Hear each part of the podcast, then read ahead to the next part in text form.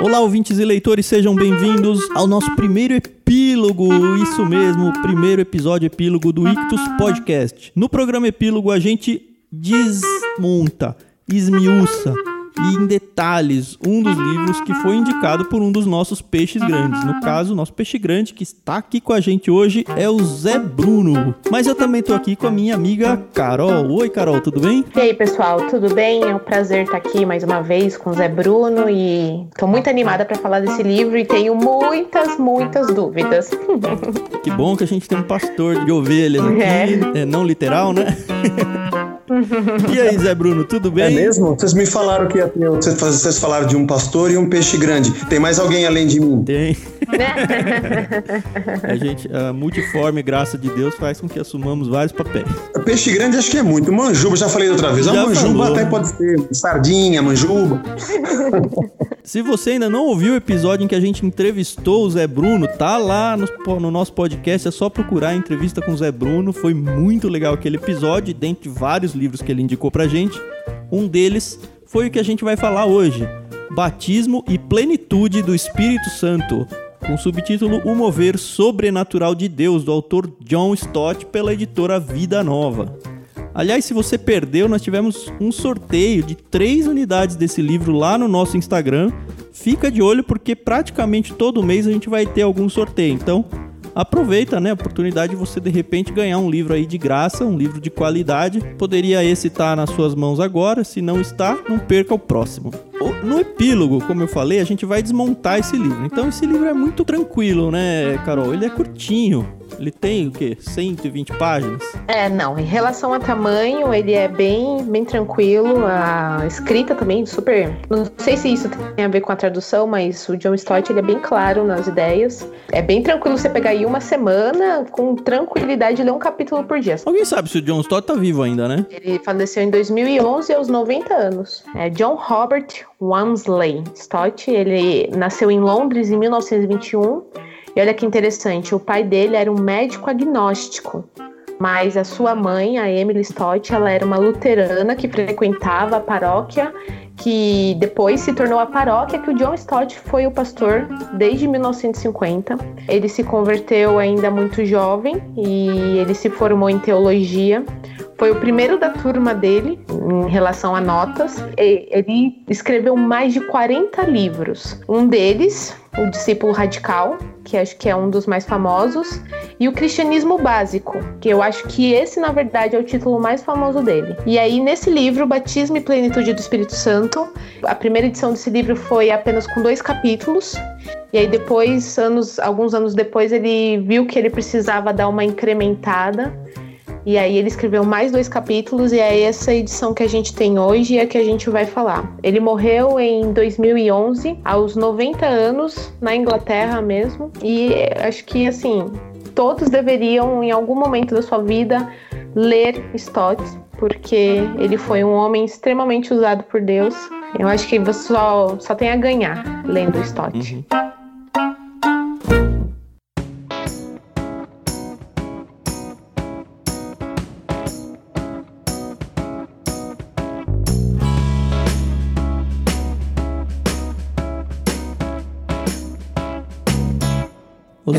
Antes da gente abrir o livro mesmo, explica pra gente por que, que esse foi um livro que marcou você, a ponto de você indicar ele pro, pro Clube Ictus. Bom, já expliquei um pouco da minha história no outro episódio, né, que uhum. nós fizemos. Aliás, eu sou nascido em 66, que é o ano em que ele escreveu esse livro, né, 1966 me converti numa igreja batista e com 11 para 12 anos e ali no universo, né, fiquei em duas igrejas, mas dentro de uma teologia é, mais tradicional, batista, não tão reformada, mas da Convenção Batista Brasileira, eu fiquei até os 25 anos quando eu casei. Aí eu e a Blanche, minha esposa, com a banda, nos transferimos para uma igreja que era uma igreja contextualizada, que tinha uma força, que foi a Renascer, né, uma força pop com música de evangelismo e uma missão, um conceito urbano de missão muito atraente e com o movimento da música nós fomos para lá. No meio do caminho, essa igreja ela foi virando o leme para o neopentecostalismo que hoje a gente vê no Brasil. Né? Até quando eu saí de lá já faz 10 anos, mas naquela época já era bem neopentecostal mesmo, né? Hoje o movimento se desdobrou em, em, muitas facetas, múltiplas, diferentes e até antagônicas à própria fé, mas enfim. Uhum. Mas quando eu me desliguei de lá, eu queria voltar para a teologia da minha juventude e adolescência. E eu tinha, por prática, não por teologia, vinha me formar em teologia há dois anos e meio atrás, mas pela minha prática de vivência de escola dominical, aprendizado bíblico da juventude e adolescência e a experiência de parte da vida dentro do neopentecostalismo, eu já tinha chegado a muitas conclusões quanto ao movimento neopentecostal e pentecostal. É, conclusões práticas. Eu não tinha a, talvez a teologia que me explicasse, mas eu tinha certeza e convicção do que eu acreditava. Né? Muito em linha daquilo então, que você então, colocou lá naquele programa, onde você falou que praticamente todas as coisas, ou a maioria das coisas que você aprendeu na vida foi na prática, né? É, acabei, foi, foi meio sendo assim, né? Uhum. Depois eu vim estudar, e porque eu sou formado em engenharia, eu não era pastor, né? Uhum. Minha formação acadêmica é em outra área, né? Uhum. Então eu fui estudar depois. E nós sabíamos os autores que tanto da reforma quanto da teologia da Inglaterra, da Alemanha, que a gente deveria ler, que eram ao contrário do que estava no neopentecostalismo. Os autores pentecostais e o que circulava no meio já era o que eu não queria mais. Okay. E o John Stott foi um deles, e esse livro foi um dos primeiros que eu fui para ver se eu não estava ficando doido, né? E bases muito boas, explicação muito clara. E continuei estudando depois outras coisas sobre o mesmo assunto, principalmente no que diz respeito à exegese, a línguas originais, mas ele foi um ponto de partida que é, foi um chão muito seguro. E eu sou muito grato por esse livro. Hoje você considera que você rompeu com o neopentecostalismo? Pensando na teologia, principalmente na, na pneumatologia, que é o estudo do, do Espírito Santo? Sim, completamente. Completamente. Totalmente. Tá, e a gente tá esquecendo Totalmente. de novo, né, Carol, do nosso dicionário. Toda vez a gente começa ah, e esquece puxa de vida. falar do dicionário. É que a gente vai se empolgando, entendeu? então, se você não sabe o que é isso, é uma brincadeira que a gente faz entre nós para deixar a coisa um pouco mais divertida onde cada um dos participantes desafia outro para que esse outro use uma palavra difícil, uma palavra mais de uso não tão comum, dentro do contexto da conversa. Se um de nós não conseguir chegar até o fim do programa sem usar essa palavra, a gente tem que pagar algum tipo de prenda, algum, fazer alguma coisa aí, que até hoje só aconteceu uma vez e não vai acontecer no programa de hoje, né? Amém. Eu vou desafiar então a Carol com uma palavra bem facinho. Ela tem até tendência, se você gosta de, de ser um pouquinho mais erudito, de assumir essa palavra dentro dentro do seu vocabulário normal. Acho que não vai soar pedante, não. É mormente. Hum, mormente. É, realmente essa, essa foi. De todas que você já me passou, essa foi bem tranquila, Thiago. Uhum, legal. Bom, então eu vou desafiar o Zé Bruno hoje. A palavra que eu escolhi para ele foi cuntatório. Cuntatório. Muito bem. Que beleza. Cuntatório. E eu desafiei o Tiago com uma palavra que, pelo assunto que nós vamos falar hoje, que é a palavra pericorese. Pericorese épocas aqui de Isso. pandemia, coronavírus, é uma boa pericorese. Pericorese. Lembrando que qualquer uma dessas palavras sem acento, ok? Ela serve como código de cupom de desconto para você ganhar 10% na primeira mensalidade de qualquer assinatura do Clube Ictus. Então acessa lá clubeictus.com.br, escolha o seu plano e não perca 10% de desconto na primeira mensalidade de qualquer uma das assinaturas.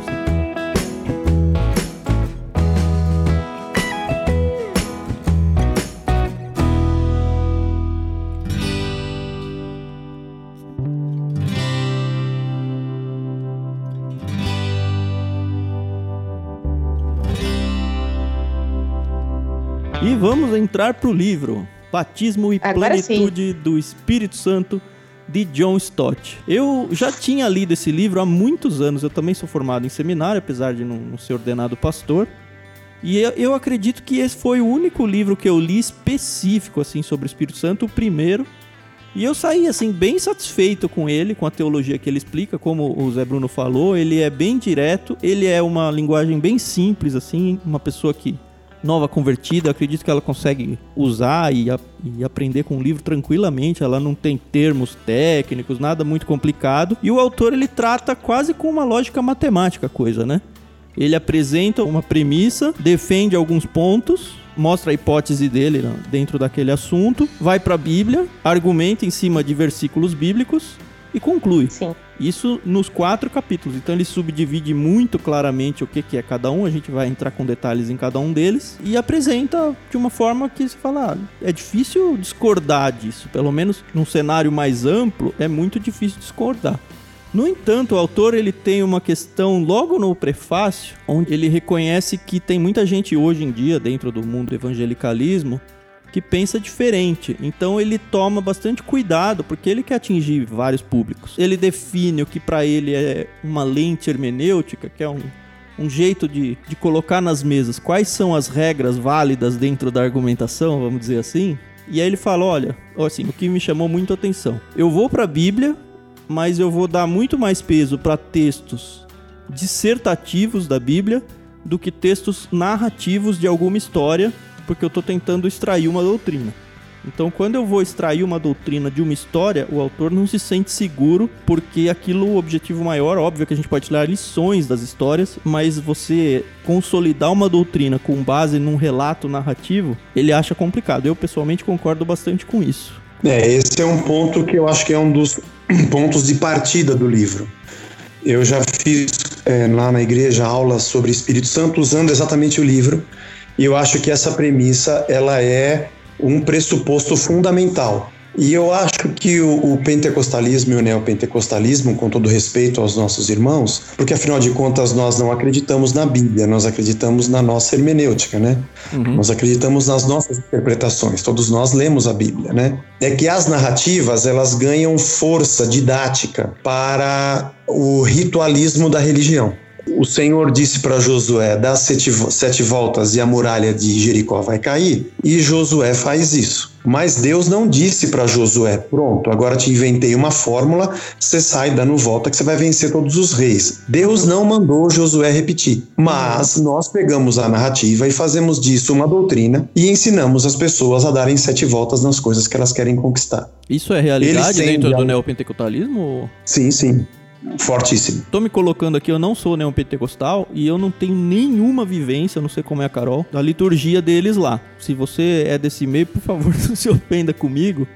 Porque, não assim, se ofenda, é, é. Não, né, nem só você, mas é, eu não tô aqui querendo provocar nem nada. Eu realmente não tenho ideia do que acontece do outro lado da cortina e me interessa saber, pelo menos, sabe? Meu binóculo aqui tá sendo o Zé Bruno mesmo. Peço até autorização para você para poder fazer isso. Quando eu li esse livro, eu achei isso assim fantástico porque uma prática é de orar e ungir peças de roupas, porque Paulo fez isso. Em Atos relata que Paulo fez isso e pessoas foram curadas.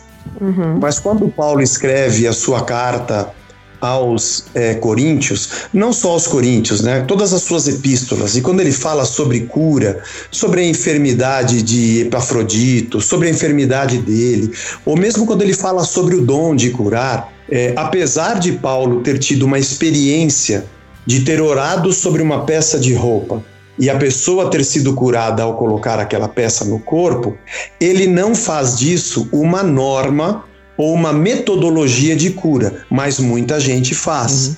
Eu tô lendo hum. Timóteo agora, eu acho que é segunda Timóteo, que ele aconselha o Timóteo a não tomar só água, tomar um pouco de vinho, porque ele sofre do estômago e que vai fazer bem para ele. É, enfim, era medicina da época, né?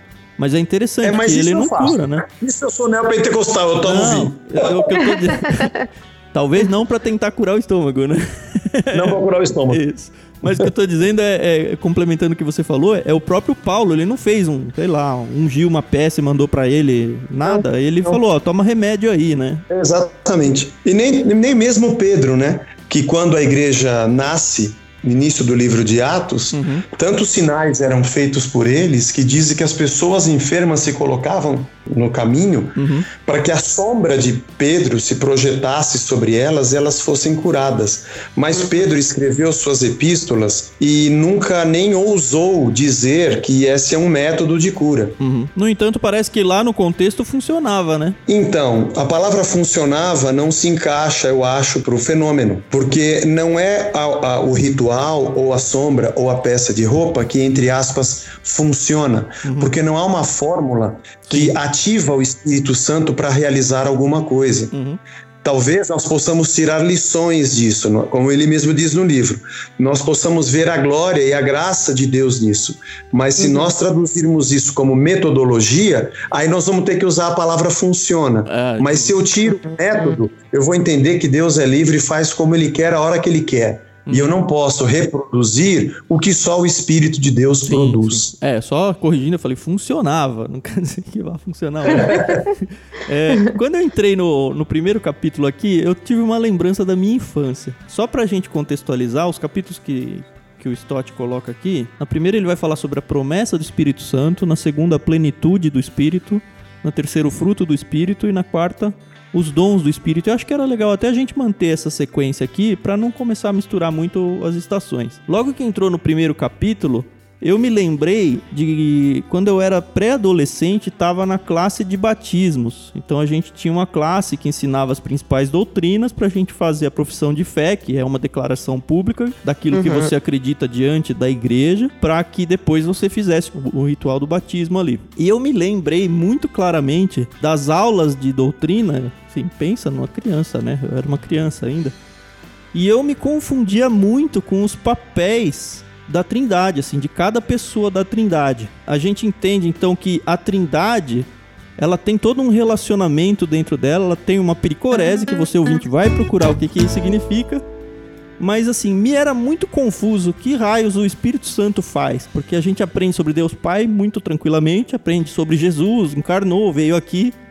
E aí tá, o Espírito Santo é o quê? Faz o quê? A gente aprende que ele é Deus e aí vinha aquelas perguntas na doutrina tal pessoa da Trindade fez isso, qual delas é? E aí eu sempre tinha dúvidas quando a resposta era o Espírito Santo.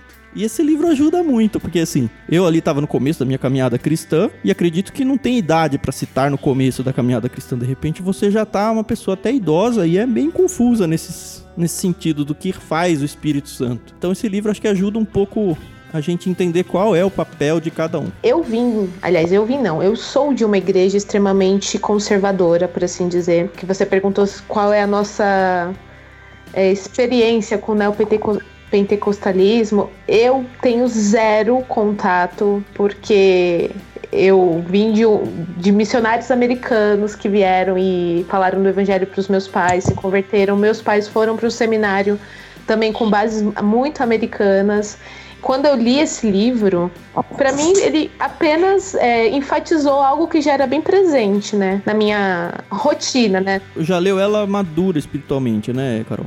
É, acho que tem toda essa diferença. E eu lembro que eu trabalhei com uma moça e ela vinha de uma igreja pentecostal e eu admirava muito a, a forma como ela lidava com a fé dela, que às vezes eu falo que isso falta um pouco nos batistas regulares, principalmente. E é uma crítica, sim, porque eu sou, então eu tô nos criticando. Ela falava muito do, de ser batizada, né, com o Espírito Santo. Ah, hoje eu recebi o Espírito Santo. Isso sempre me confundiu muito. Eu falei, gente, como assim? A pessoa só recebeu o Espírito Santo agora?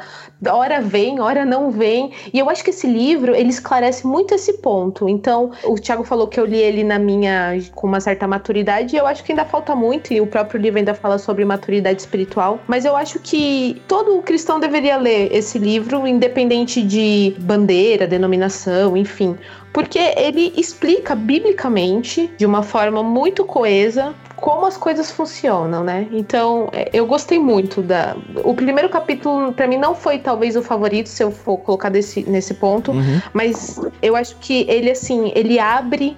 A, esse assunto de uma a maneira. A sequência que ele apresenta ela é importante didaticamente, né? Sim, e, e assim, é, é, muito importante você não pular esse capítulo. É, esse primeiro capítulo, então, a promessa do Espírito, ele vai mais ou menos desconstruir a ideia que eu não sei se os pentecostais acreditam, eu sei que os neopentecostais acreditam, dessa questão de, do batismo do Espírito Santo. O autor defende, então, a ideia de que uma, uma pessoa que é convertida, porque é, a questão é passiva aí, né? ela recebe no momento da sua conversão o Espírito Santo que passa a habitar ela. Basicamente é isso. No entanto, o pessoal mais carismático, eles têm esses, esse batismo do Espírito Santo, e aí eu queria muito a presença do Zé Bruno nisso, como uma experiência secundária, secundária não no sentido de segunda importância, mas de segundo momento.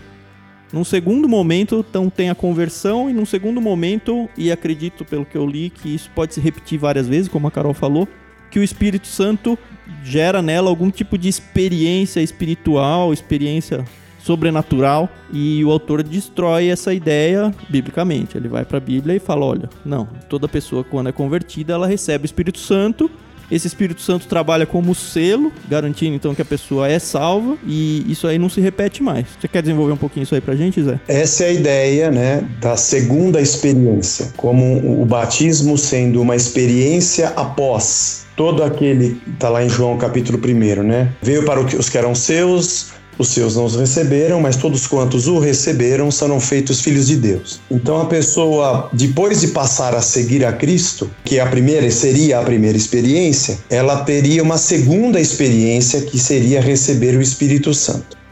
Uhum. Essa é uma doutrina é, que acho que ela é fundamental para nós falarmos dos dons e creio que por isso que o Stott colocou isso em primeiro lugar. Uhum. A segunda bênção sendo desmistificada. Antes de eu ler o livro, eu comecei a desacreditar da segunda experiência e eu dizia assim, Acho que a explicação dele é mais teológica do que a minha. Uhum. Eu dizia assim: se você primeiro recebe Cristo e quando você recebe, você é feito filho, e depois é que você recebe o Espírito, nós precisamos ter um dia para receber o Pai. Ou eu não creio na Trindade, é porque nós temos uma tendência de termos um Deus não trinitário olhando para o paganismo paralelo ao judaísmo do Antigo Testamento. E um uhum. pouco ao judaísmo que tinha a revelação ainda progressiva de Cristo. Eles estavam olhando para frente, eles esperavam uhum. o Messias. A ideia do Deus Trino, ela vem muito mais adiante, né? Então, essa tendência de não crer a Trindade como um mistério que vive a pericorese, que você falou, uhum. influencia muito nisso. Porque parece que receber o Filho não é poder, é quando eu recebo o Espírito. Até porque os dons e, e, o poder de Deus é a palavra dinamis do grego, que muitos falam dunamis, mas o y quando não está, o y quando não está em ditongo tem som de i, só no ditongo que ele tem som de u. Uhum. Tá vendo? Isso aqui é, é dinamis é poder, é como a dinamite, vem daqui, eu sei, só que a dinamite é coisa do século XIV. ah, que bom então, que você desconstruiu isso, porque eu já ouvi tanta gente não falando Não havia isso. dinamite naquela época, não havia essa, era a ideia de capacitação. Uhum. Tem uma coisa nesse nesse primeiro capítulo que eu também acho fantástico. Por isso que eu digo que eu, eu fazia isso como piada: recebe o filho depois o espírito quando você recebeu o pai. Uhum. Então vai ter que ter um batismo no pai, vai ter que ter um dia para você receber o pai. Olha, essa eu nunca tinha ouvido, mas é interessante mesmo. É, a explicação dele é menos piadista, mais teológica. Mas ele fala sobre os eventos redentivos. Sim. E ele fala sobre o nascimento virginal. Ele é uma única vez o ato do nascimento de Cristo não vai acontecer de novo. Uhum. O ato do batismo de Cristo nas águas por João, não, ele não precisa se batizar outra vez. O batismo nas águas para o cumprimento da, da profecia aconteceu uma vez, é um evento único. Assim como também a sua morte na cruz. Ele morreu uma só vez. Ele não precisa uhum. morrer mais por nós. É um evento que tem consequências cósmicas, redentivas e aconteceu uma vez. Assim como a sua ressurreição também aconteceu uma única vez. Uhum. É um único evento cósmico espiritual histórico. E a sua ascensão à glória também é um evento cósmico que aconteceu uma vez só. Nós não vemos a Bíblia a necessidade de outras mortes, outros nascimentos, outras é, ressurreições e ascensões. E esse ciclo redentivo se completa na descida do Espírito. Lá no Pentecoste, né? E que é também, como parte de todo esse processo da redenção, um evento único. E acho que Hebreus capítulo 1, tendo Deus outrora, outrora, falado de muitas formas, de muitas maneiras, aos nossos pais pelos profetas, se Deus falava pelos profetas, agora temos um segundo. Temos o Filho. Hoje nos fala em Jesus. E ele disse: Eu vou e não vou deixar vocês órfãos. O Emanuel vai, mas a gente não fica sozinho. E aí desce o Espírito. Eu acho muito interessante porque todos os que estavam no cenáculo, os 120, uhum. conheciam Jesus em carne e osso.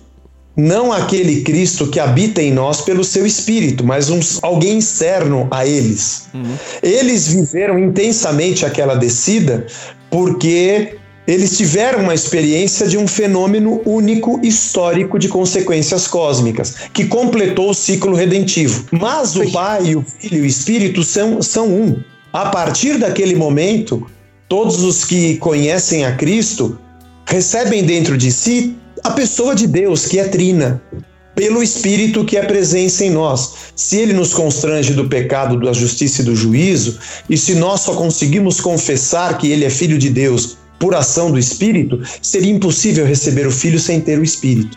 Então ele desmistifica o batismo do Espírito Santo como uma segunda bênção. Que aula, hein? pois é, estamos só no comecinho do livro ainda.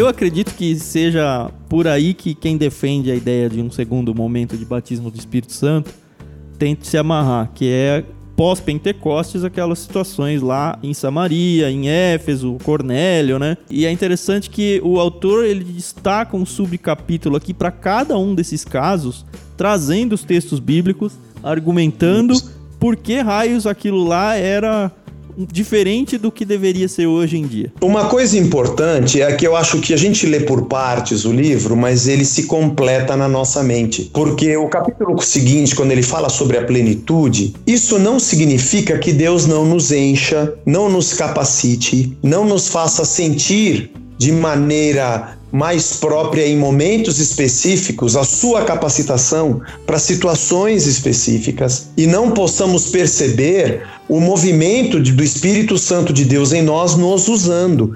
E isso vai acontecer a vida toda, muitas vezes. Estou até antecipando o próximo capítulo. Sim, mas acho que é a hora de mas brigar mesmo. É que a gente, é, eu creio que há uma confusão em que esse momento seja o momento do batismo. Não, ele não vai acontecer uma vez só, ele vai acontecer muitas vezes, de Deus nos usar e nos capacitar, fora o dom, que é uma dádiva, é uma graça. E o fruto, que é um subproduto da ação do Espírito, a plenitude é uma capacitação, então eu não posso confundi-la. Esses três textos que você citou, em Cesareia, na casa de Cornélio, em Éfeso e em Samaria, as três explicações dele também tem a ver com as profecias e as línguas do dia de Pentecostes, que eu acho que também não, aí eu acho que não está no livro, mas valeria a pena a gente falar um pouquinho sobre isso. Sim. Isso aí não tem a ver com, a, com as últimas palavras de Jesus antes de ascender, falando é em, em Jerusalém, em toda a Judéia, Samaria e confins da terra meio que como um marco territorial de cada um dos passos? O Stott dá um primeiro passo nesse assunto quando ele fala sobre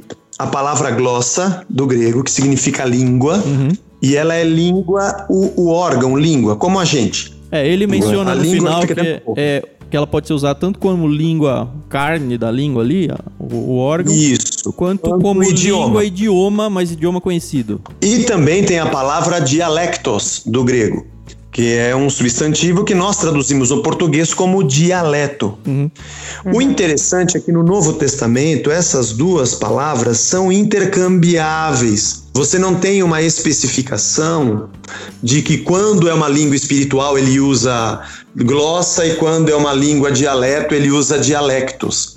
Capítulo 14, 12, 13 e 14, quando Atos, quando Paulo fala em Coríntios sobre o dom supremo do amor, né? Ele usa de maneira intercambiável. E a palavra estranha, não, a palavra para a gente falar língua estranha, não existe no Novo Testamento, é escrito, escrito apenas línguas, uhum. é, dialectos ou glossa. E também o substantivo pneumáticos, que seria, aliás, o adjetivo, né? O pneumaticon, o, o que seria o, o, espiritual, também não há, não há na Bíblia línguas espirituais ou línguas estranhas. Esses adjetivos fomos nós que colocamos. Sim. Lá só fala que eles falavam em outras línguas. E o dia de Pentecostes, aí o Stott fala sobre isso. Eles estavam reunidos no mesmo lugar, Pedro começa a pregar, as pessoas olham eles falando e vem gente, judeus prosélitos de várias partes do mundo, e cada um ouve a mensagem é, na sua própria língua. Uhum. Ali é um fenômeno duplo, né? A Bíblia não é clara se eles tinham, se Pedro e as outras pessoas que glorificavam a Deus tinham consciência que falavam idiomas do Egito, da Média, sabe? Uhum. Eu acredito que não, assim, mas é só especulação mesmo. A o que a Bíblia diz é que eles ouviam nas suas próprias línguas. Houve uma, uma visão espiritual de que línguas de fogo pousavam sobre eles e os outros ouviam na sua própria e davam glória a Deus. Aqui eu vejo um movimento de que realmente o evangelho não tem barreiras e para mim e na teologia também, não é só para mim, o dia de Pentecostes é o contraponto da Torre de Babel. Na Torre de Babel, os homens queriam edificar para si, Deus confunde as línguas. E no Pentecostes, em que estão em torno da construção de uma nova vida que é o reino de Deus, Deus unifica as línguas em torno do seu espírito. Em torno do homem, do seu desejo e da sua vaidade, Deus os separa. Em torno de um novo nascimento e do reino, Deus os une. Que legal isso, né? Não, isso é muito lindo, é essa, esse para... e é um paralelo muito É interessante. maravilhoso. É, imaginar Deus orquestrando isso lá na eternidade, até antes de existir mundo, sabe? É um poema de Deus desenhado na história, né? E eu colocaria aqui o texto de 1 Coríntios, porque Paulo diz: se eu falar em público alguma coisa que ninguém entende, entrar aqui um indouto, vão achar que nós estamos loucos. Mas se eu falar línguas inteligíveis, ele vai discernir e pode glorificar a Deus. E ele diz: e eu falo mais línguas do que todos vocês. E Paulo está falando dos seus dialectos. Ele falava aramaico e hebraico, ele falava grego, ele falava latim, então ele era um cara poliglota. E quando você vê os eventos que acontecem em Éfeso, em Samaria e na casa de Cornélio, se tudo isso daqui, esses três eventos, podem ser juntados numa teologia sistemática para se chamar pentecostalismo, então o que aconteceu nesses três lugares foi exatamente o que aconteceu em Atos dos Apóstolos no capítulo 2 Uhum.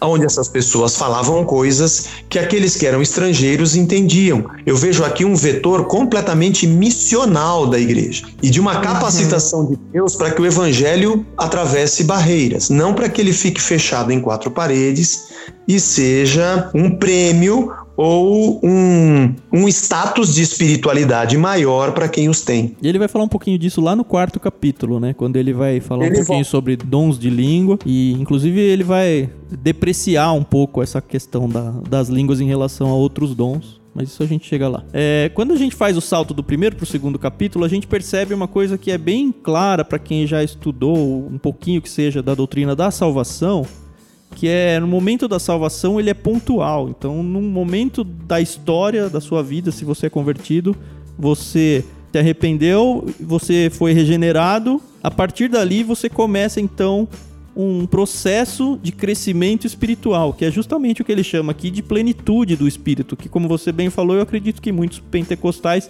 eles confundem essa plenitude com dons. É interessante essa plenitude porque é um crescente, né? Uma vez um professor de teologia, ele desenhou no gráfico, na, na lousa um gráfico, ele falou, olha, a vida de um cristão genuíno, ela acontece, né? Como um gráfico no tempo, onde você tem altos e baixos. Só que se eu tirar a média, essa reta média, ela tem que ser uma reta crescente. Ela não pode ser nem paralela, não pode ser horizontal, porque é esperado de todo cristão que ele cresça no Espírito Santo, que a plenitude do Espírito Santo aconteça. Óbvio que vai ter um momento em que você vai estar praticamente com uma áurea em volta de si, porque você conseguiu atingir uma plenitude muito grande. Só que aí passa uma semana, você dá uma trupicada e aí você cai de novo. E para quem é cristão sabe bem do que eu tô falando aqui. O que, que é essa questão de um dia você acorda e fala, cara, eu tô sentindo tanto Deus, a presença de Deus, as pessoas não conseguem nem me irritar. Eu vejo qualquer coisa errada, meu coração se condói com aquilo. Em outros momentos, no dia seguinte, ou às vezes no mesmo dia, você tá pegando um trânsito de fim de tarde e tá xingando. Enfim, aí ele vai explicar um pouquinho do que, que é essa plenitude. Ele explica a diferença entre batismo e plenitude, que basicamente anda por volta do que eu falei aí. E ele fala dessa questão de apropriação contínua, né? E é muito legal que ele vai dando vários e vários textos bíblicos. No entanto, um pouquinho para frente, ele vai dizer, olha, mas você também tem a responsabilidade de fazer, de buscar isso. Então, assim, ao mesmo tempo que a plenitude do Espírito não é um mérito meu, porque, nossa, olha como eu sou um super cristão, olha como eu sou bonzinho, é algo que eu tenho que buscar porque esse meu relacionamento com Deus vai gerar uma musculatura. É como, acho que é nesse capítulo que ele dá aquele exemplo do bebê. E do homem de 1,80m. É, do pulmão de um bebê e um pulmão de um adulto. Que o pulmão de um bebê, ele tá cheio, mas ele é pequeno quando ele nasce e chora. Você pode dizer que ele tá cheio, mas ele tá cheio pequeno. E um adulto, ele é muito maior. Então, para encher, para eu considerar que eu tô cheio do Espírito Santo, eu preciso de muito mais ar. É uma ilustração meio, meio simples, mas eu acho que foi bem feliz do, do Stott aqui. Que isso que é legal, né? Ele usa exemplos comuns, né, para falar de um assunto tão, tão rico. E você lê e você fala, ah, ok, isso faz muito sentido para mim. Então, é, eu achei esse capítulo ele é bem legal. Eu nunca tinha visto algo assim parecido com a plenitude do Espírito Santo descrito dessa forma, né? E aí bem no comecinho ele até fala, né, da diferença entre o batismo e a plenitude do Espírito Santo. Uhum. E é bem bacana, né? Bom, é chovendo molhado dizer Sim. que esse livro é bom.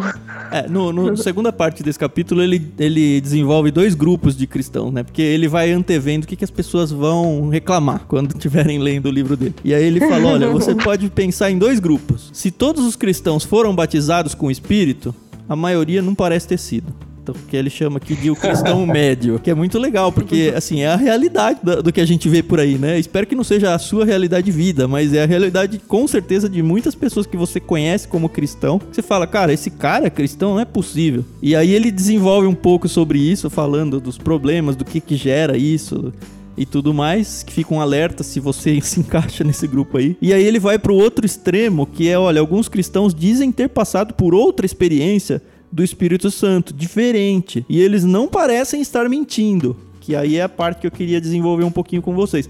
Ele tem a ousadia, eu acho que é ousado, eu não sei. Uma coisa é a gente acreditar nisso, a outra é a gente verbalizar isso publicamente. Mas ele diz aqui, olha, uma pequena parte dessas experiências sem dúvida são demoníacas, uma imitação horrível efetuada por Satanás das experiências espirituais genuínas. E aí ele dá um segundo grupo. Em segundo lugar, uma grande parte dessas experiências é psicológica. E aí ele vai falar que, olha, sendo psicológica, ela não é nem boa nem má, ela é neutra, espiritualmente falando. Né? E aí, em terceiro lugar, algumas outras experiências do nosso tempo parecem realmente ser experiências de conversão, que as pessoas estão, na verdade, confundindo esse segundo batismo do Espírito com o que, na verdade, foi a conversão dela. E ela achava que era convertida, mas na verdade não é. Nada mais pós-moderno do que o neopentecostalismo. A época, a era da experimentação, da sensação, do sincretismo ao extremo, né? Então a gente tem tudo muito sensitivo. Uhum. Isso não é ruim. Aliás, é impossível Deus se mover dentro de nós sem que nós não sintamos a alegria, o prazer, seja num momento de oração, seja ouvindo uma palavra que envolve nossa alma, nosso, nosso coração, seja num cântico na adoração, seja num momento em que de dor que a gente vê a mão de Deus ou até no momento de vitória que a gente vê o livramento dele. A gente precisa de, dessa sensação do Espírito na vida, né? É algumas chaves que, que são sinais para nós. Eu não, não julgo isso ruim. E a ação do Espírito Santo, sim, ela vai mexer com as nossas emoções. O problema é quando eu acho que se eu produzir uma emoção, eu vou gerar Espírito Santo. Então, por exemplo, se eu cantar uma. Eu estava naquele lugar aquele dia e estava cantando aquela música, aquela música maravilhosa. Nossa, aquela igreja é tão gostosa, aquela luz baixa e o pessoal cantando e aquele grupo, aquele momento. E Deus falou comigo ali. Deus falou comigo ali, foi tão especial, maravilha. Se você chamar aquelas pessoas de novo na segunda-feira de manhã, depois que acabou o culto no domingo, abaixar a luz, colocar o pessoal para cantar e você querer fazer, movimentar o clima para gerar o Espírito Santo, você não vai conseguir. Eu, eu, gosto muito do exemplo do. Acho que não sei se eu falei isso para vocês no primeiro podcast, o exemplo do Paulo Borges Júnior. Ele é engenheiro como eu formado há mais tempo. Mas ele tem um exemplo muito especial sobre isso, que é a diferença entre um ventilador e um moinho. Quando você olha para um ventilador e para um moinho, os dois a princípio fazem a mesma coisa, eles giram. Não, não é a mesma coisa. O princípio deles é diferente. Um tem um princípio motor e o outro tem um princípio motriz.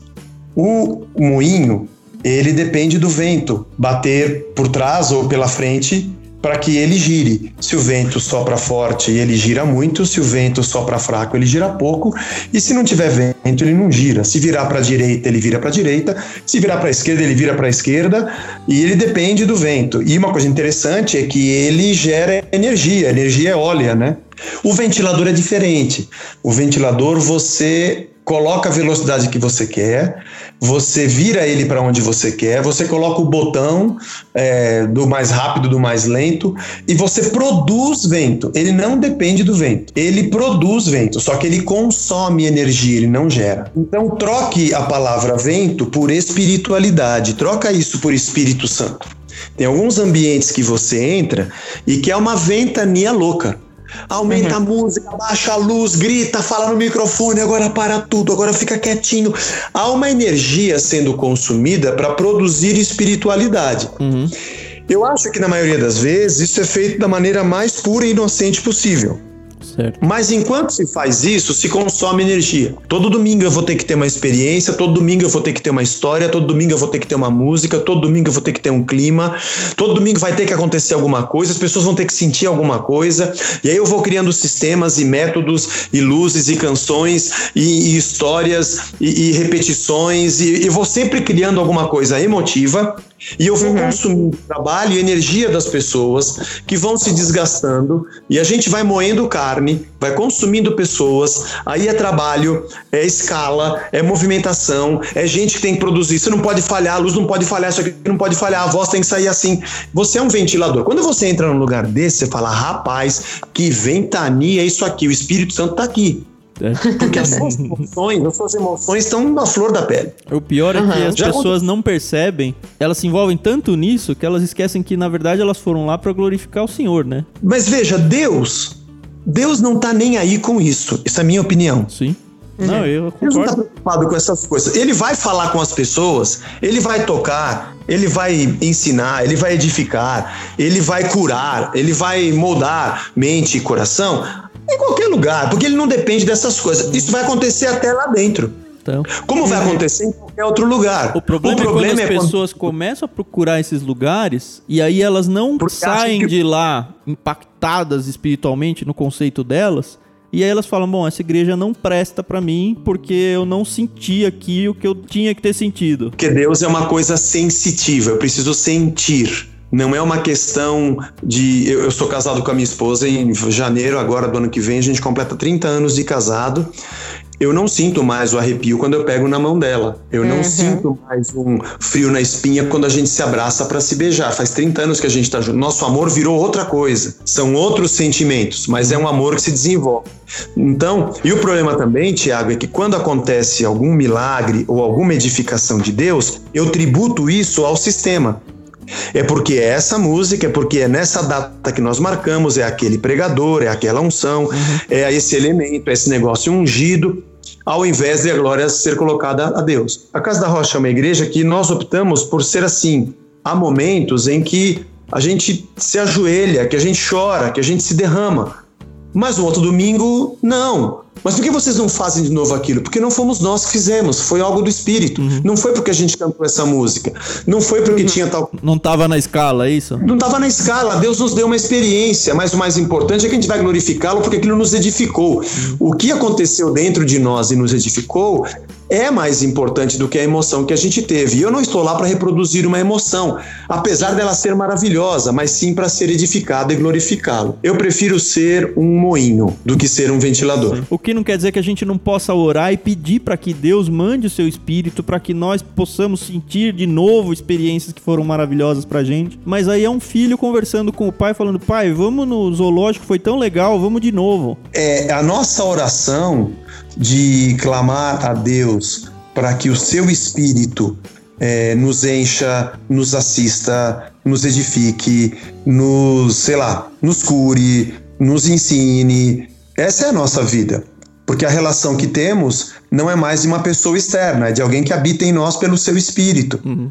Mas eu faço essa oração com a consciência de que ele habita em mim. Sim. E ele é meu Senhor. E vai É um ser na diálogo. hora dele, né? Ele que vai escolher o dia do passeio. e né? não é aquela coisa assim, eu vou orar agora para que o Espírito Santo venha. Vamos cantar essa música para o Espírito Santo venha. Vamos invocar o Espírito. Essa- esse tipo de doutrina, eh, eu não consigo mais acreditar nisso, porque ele habita em mim. Eu não tenho como invocar ou pedir para que venha ou que desça algo que já habita em mim. Mas sim, eu converso, eu oro, eu ouço, eu peço.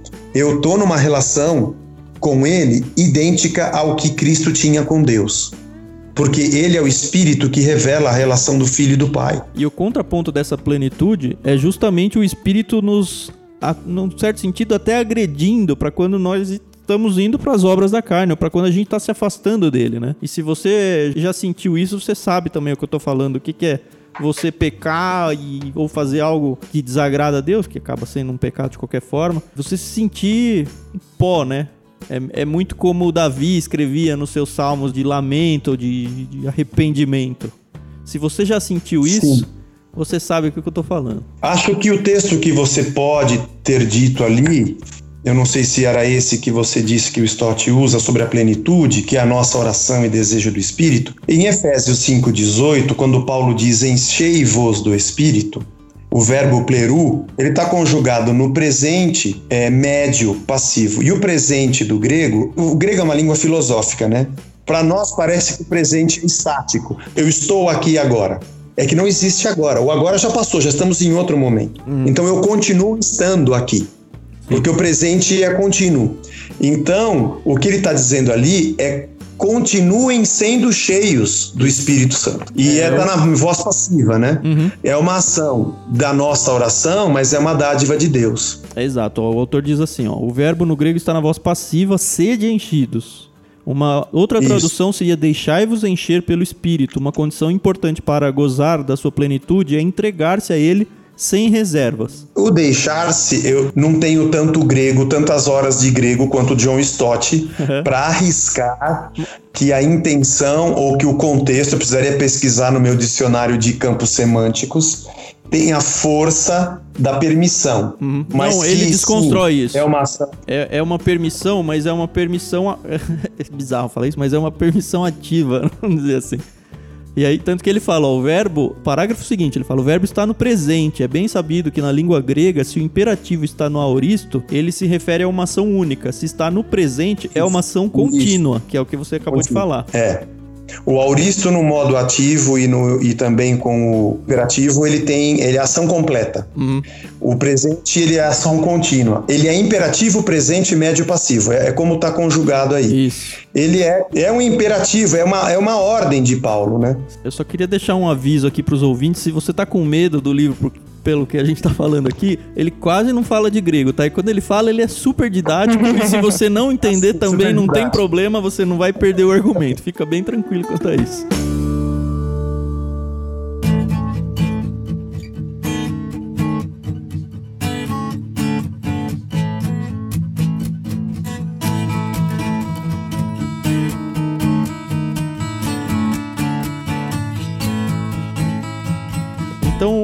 Autor sai então da plenitude do Espírito Santo e abre o capítulo 3 com o fruto do Espírito. E é interessante notar que é o fruto no singular e não no plural, como muitos cristãos, não sei porquê, acham que é os frutos do Espírito, mas é um só que se desdobra em várias frentes.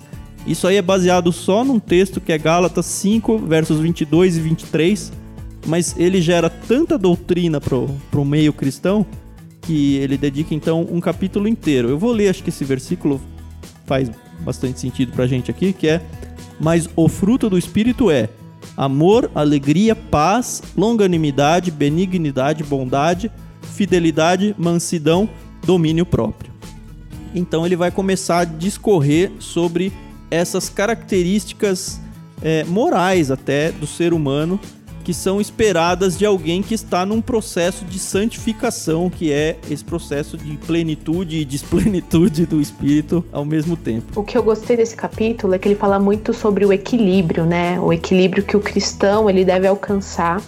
E ele ainda fala, né, que o único homem que encontrou esse equilíbrio foi Jesus Cristo. É legal. E aí eu achei legal porque ele pega esse fruto do Espírito que se divide em nove resultados, né? E ele divide em mais três pontos que eu achei assim, é, que é o mormente desse versículo porque ele fala sobre o nosso relacionamento com Deus, depois o nosso relacionamento com outras pessoas e por fim o nosso relacionamento com a gente, né, com com myself, né, com eu mesma. Uhum. E não é que ele cria três novos frutos, ele reagrupa em três grupos, né? É, os três primeiros eram em relação a Deus, os, os três segundos em relação às pessoas, né? E o terceiro que é em relação a si mesmo, né? Em relação a Deus é o amor, a alegria, a paz, né? Que o Espírito Santo ele traz para nós. Depois ele vem com a paciência, ternura e bondade, né? Que é aquela coisa em relação ao outro, né? É você ser paciente, é você ser bom, é você não querer se vingar quando uma pessoa faz algo que te machuca. Uhum. E aí, por fim, ele fala do meu relacionamento, né, comigo mesmo, da fidelidade. Eu achei muito bacana que a definição que ele dá de fidelidade é aquela coisa de você começar e ir até o final, né? Então, às vezes, a gente desiste muito fácil das coisas e talvez seja algo para se pensar, né? Por quê? Ele fala também da mansidão e do domínio próprio. E ele dá um exemplo mais pra frente de um, um homem que era extremamente nervoso. Ah, aquela e... ilustração é linda. Então ele fala do Charles Simmel, que ele era um erudito, né, de Cambridge, e que ele era um homem muito esquentado, né? Então essa palavra é até bem comum para nós. E ele foi visitar um amigo chamado Henry, e a filha do Henry é, ficou observando como o Charles se comportava. E aí, quando ele foi embora, eles começaram a falar do comportamento dele, das caretas que ele fazia, de como ele divertiu a família depois que ele foi embora. E aí, o pai, o Henry, ele deu até uma bronca, né? Falando assim: está certo, meus caros. Que ele mandou a filha pegar um pêssego ainda verde no pessegueiro e ela falou: pai, mas isso ainda não tá bom. E ele falou: é verdade, o pêssego ele ainda tá verde e a gente precisa esperar. É, ele precisa de mais sol, ele precisa de um pouco mais de chuva e logo logo ele vai estar tá maduro e doce. O mesmo acontece com o Sr. Simon.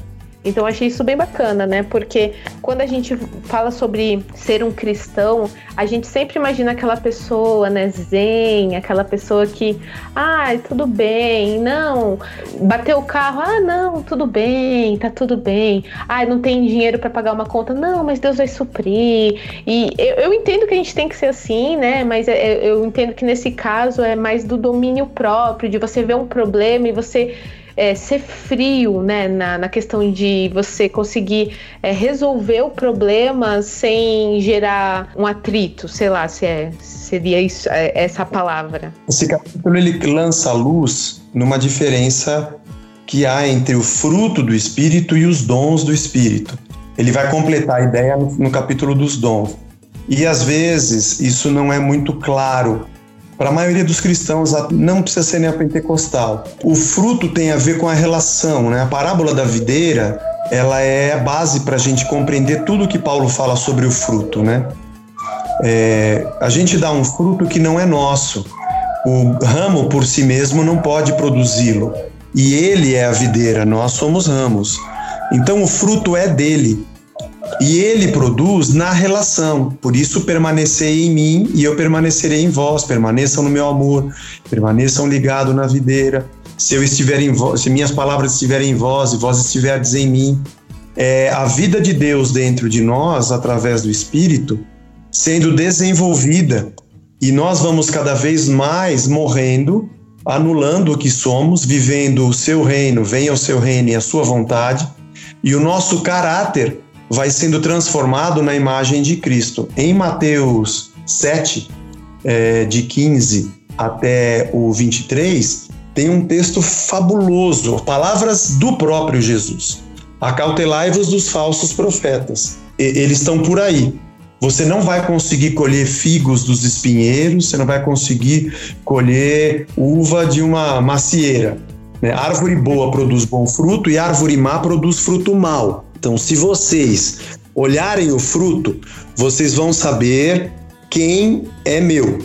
Muitos é, vão dizer Senhor, Senhor, mas nem todo que me diz Senhor, Senhor entrará no reino dos céus. e vão dizer para ele naquele dia, tá lá em Mateus, né? Uhum. Senhor, em teu nome nós expulsamos demônios. Em teu nome nós fizemos sinais. Em teu nome nós fizemos milagres, nós curamos. E Jesus disse assim: Mas eu vou dizer para eles: Eu não vos conheço.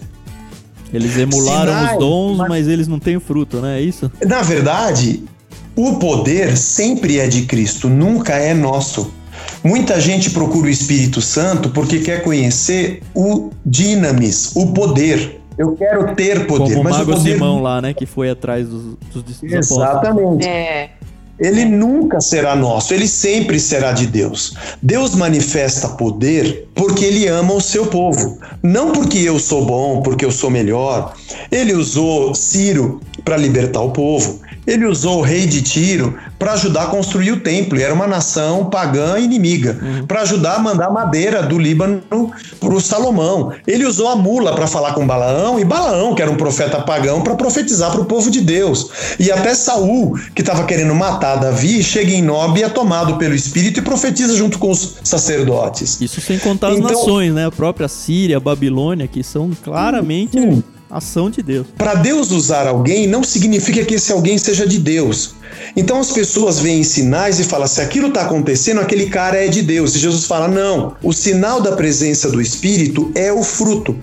É o amor, é a paz, é a alegria, sabe? É a bondade, é a benignidade. Essa generosidade que você vê é o domínio próprio, é a temperança, é a fidelidade. É, é sinal de que o Espírito Santo está matando o seu eu e você vai diminuindo e ele está tomando a sua vida e você cada dia mais se parece com ele. Os magos de Faraó reproduziram alguns dos milagres que Moisés fez na frente dele. Eu acho que esse paralelo do fruto com o dom, o dom é uma dádiva que Deus me dá para que eu use em favor de alguém, e Paulo faz o paralelo de dons com a palavra serviços, Sim. ele faz o carismata com a diaconia. Se eu tenho um dom, eu sou servo de vocês. Se eu tenho um dom de ensino, eu tenho que servir vocês. Se eu tenho palavra de conhecimento e sabedoria, eu tenho que abençoar vocês. Se eu tenho, se Deus me colocou lá para orar para uma pessoa ser curada, eu tenho que fazer isso por ela. O dom não é um vetor que aponta para minha honra nem para minha fama. Uhum. O dom é um vetor que demonstra que Deus ama aquele que está na minha frente. E o fruto é um sinal de que eu estou me rendendo a Deus e morrendo para que ele cresça dentro de mim. Dom é sinal do amor de Deus ao seu povo, e fruto é sinal da minha devoção ao meu Deus. E a gente faz a ponte de um capítulo para o outro, a entrada para os dons. Ele abre o capítulo mencionando que os dons aparecem em quatro, uma lista de dons né, em quatro partes da Bíblia. Então tem 1 Coríntios capítulo 12, Romanos capítulo 12 no começo do capítulo, Efésios capítulo 4 e 1 Pedro 4. E aí é interessante que ele começa já desconstruindo uma coisa que, para quem já teve aquela aula de dons espirituais, qual é o meu dom na EBD, esse tipo de coisa, ele começa a falar: olha, mas quem falou que a lista de dons é exaustiva, né? E aí ele tenta desconstruir essa ideia. E assim, é, essa é uma, uma das coisas que eu aprendi como sendo exaustiva lá na minha igreja. E aí isso foi sendo desconstruído ao longo da minha vida e hoje eu não consigo dizer que alguma coisa não é dom de Deus, dom espiritual no sentido pleno dele mesmo, assim, dom do espírito. Eu não tenho a ousadia de falar, não, isso não é dom. Que tem gente que já vive em meios que fala, não, música, o dom da música. Não, isso é talento, isso não é dom.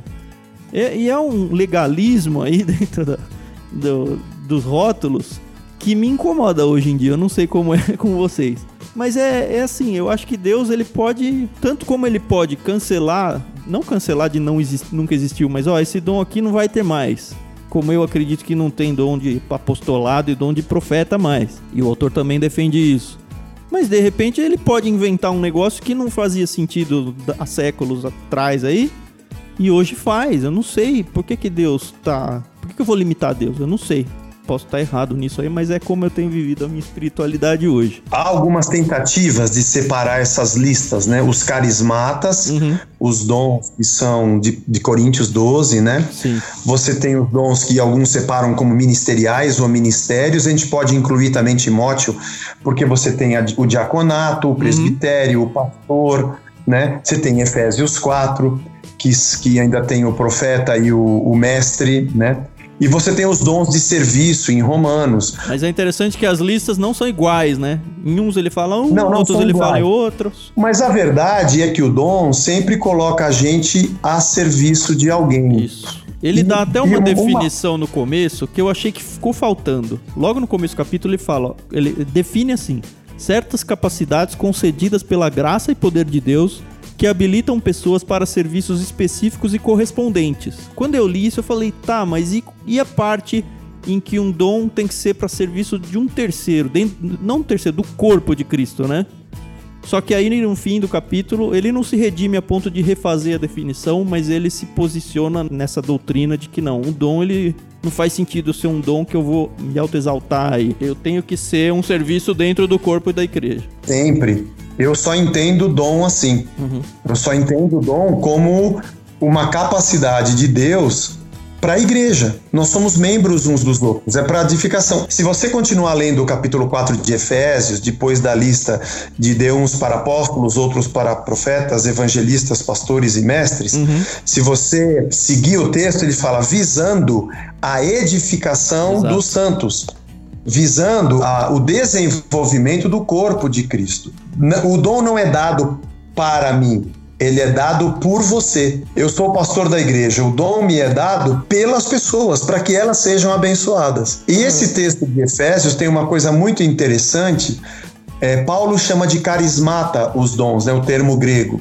É, a palavra caris é a palavra graça, é, é a dádiva de Deus para a gente. É uma capacitação espiritual, né? Sobrenatural, espiritual, que muitas vezes ele vai falar um pouco aí, vai em linha do que já são seus dons naturais, ou seus talentos naturais. Esse é um assunto legal que ele trata, as suas aptidões naturais também são se encontram com as capacidades que Deus te dá, mas ele também no livro, eu acho que o Stott não sei se ele fala isso nesse livro, mas no capítulo 4 de Efésios, você vai seguindo e ele fala sobre os dons que são dados à igreja, é, e ele usa a palavra dorear.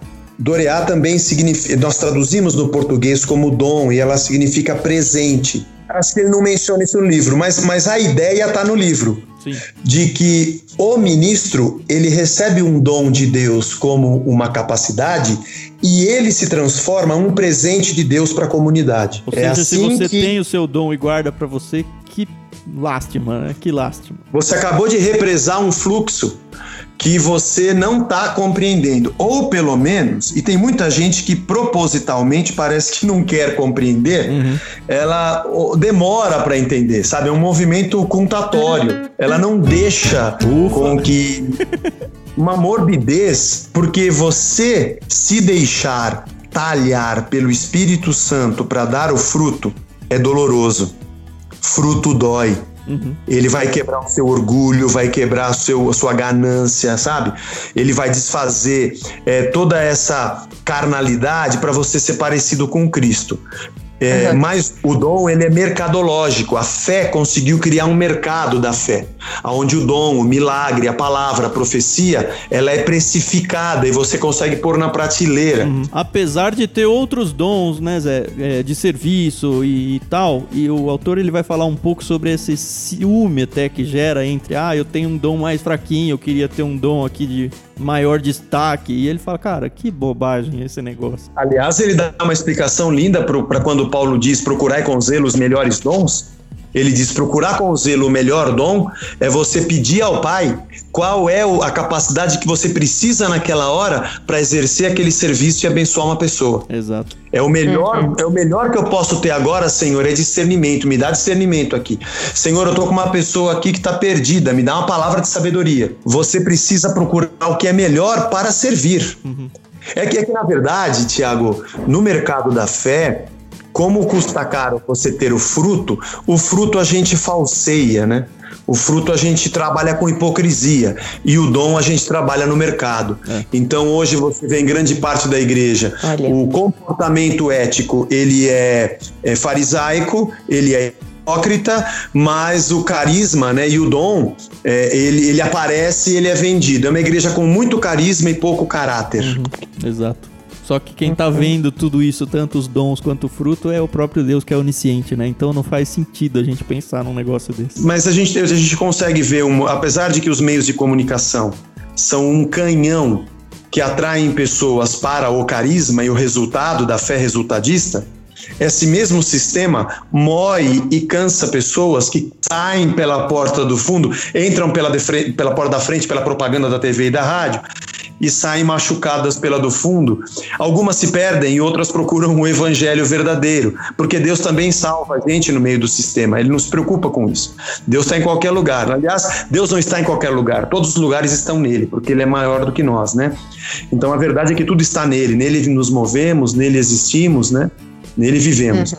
Então, as pessoas que se cansam disso, do ventilador, de serem moídas para produzir é, sustentabilidade para um movimento mercadológico, elas chegam um pouco machucadas, mas acabam encontrando o caminho. Eu me machuquei também para encontrar em certa parte o caminho. Faz parte da vida, eu acho. Acho que sim. Cada um se machuca num lugar diferente, essa é a realidade. É. Bom, e o livro vai, obviamente, tratar aquela questão de ah, esse dom cessou, esse dom não cessou. Ele vai falar um pouco sobre dons de língua, se faz sentido hoje em dia ou não. Vai falar sobre dom de profecia, sobre dom de apostolado. Ele se, ele se posiciona muito claramente, muito biblicamente. Mas eu acho que a gente já, já tá num ponto legal para parar, porque acho que a gente não tá aqui para dar aula de teologia. O livro tá aí, ele tá muito claro. Eu acho que a gente destacou bem o espírito do livro.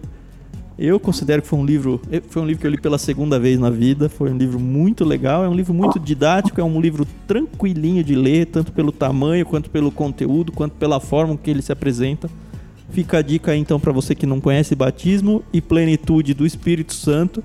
Muito obrigado, Zé Bruno, por indicar essa preciosidade pra gente. Muito obrigado, sei lá se faz sentido pedir né, agradecer um morto, né? Mas obrigado, Deus, por ter enviado Stott à Terra e ter pensado.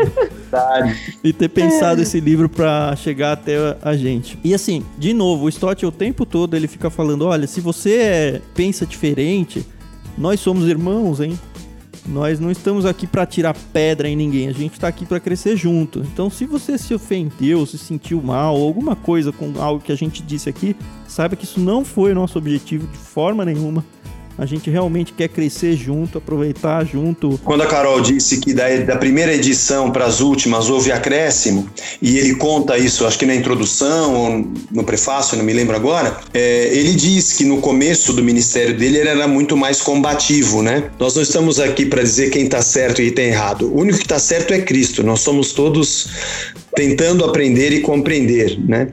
Mas independente de você ser um sensacionista ou não, o conteúdo do livro dá embasamento suficiente para você formatar é, em qual vertente teológica você se encaixa, do cessacionismo ou do continuismo dos dons, porque ele tem todo o conteúdo necessário, né? Eu acho isso uhum. muito honesto no livro. Sim. É, ele não está aqui para tentar derrubar pessoas, né? Ele está aqui para acrescentar no reino, é isso.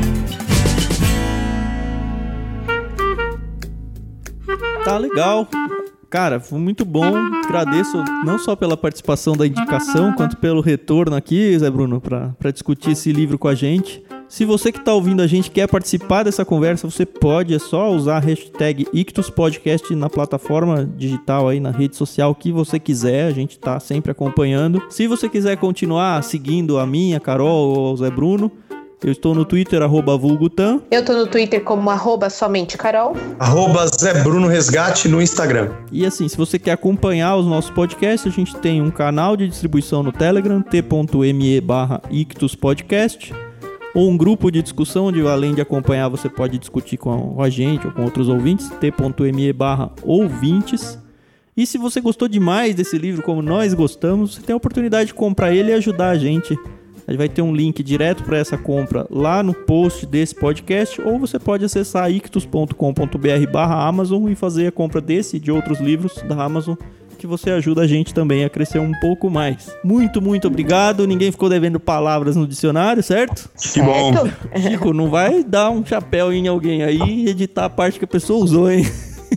E é isso, semana que vem a gente volta com um novo prefácio onde a gente vai indicar qual vai ser o próximo livro que vai ser discutido no próximo epílogo, que vai ao ar na, sempre às últimas terças-feiras de cada mês. Mais uma vez, obrigado, Zé Bruno, pela estreia do nosso programa aqui. Foi muito, muito legal. Acho que uma aula de teologia muito pra mesmo. gente. Muito Exato. obrigado, eu que agradeço a oportunidade de poder participar com vocês. Eu que agradeço. Muito obrigado. Valeu. E é isso. Até semana que vem, ouvintes. Fiquem com Deus. É isso aí, pessoal. Leiam bastante. Até mais.